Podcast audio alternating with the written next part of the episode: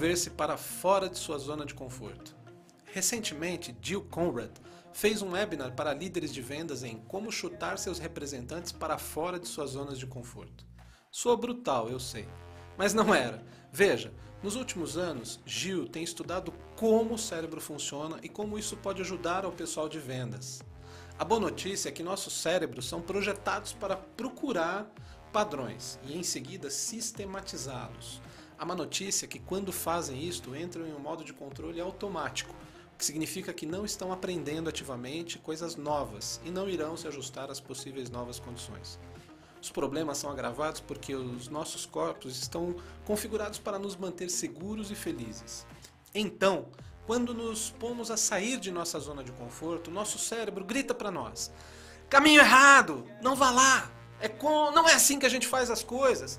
Você pode falhar ou parecer estúpido na frente dos seus prospects.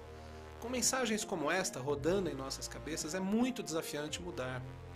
É preciso um esforço consciente ao longo do tempo para buscar novos conhecimentos e adquirir novas habilidades. Qual foi a mensagem de Jill para os líderes de vendas? Criar um ambiente de aprendizagem contínua e experimentação é a única coisa que funciona. Que você pode fazer para chutar a si mesmo para fora de sua zona de conforto? Primeiro, comece se expondo a novas ideias. Vai mais fundo do que você costuma fazer.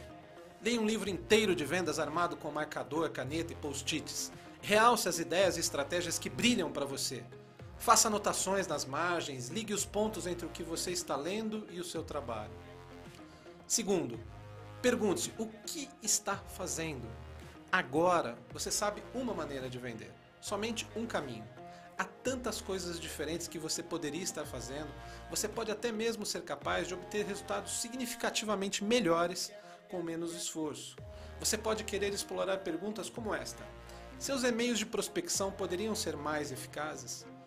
O que seria necessário para realmente despertar a curiosidade de seus prospects?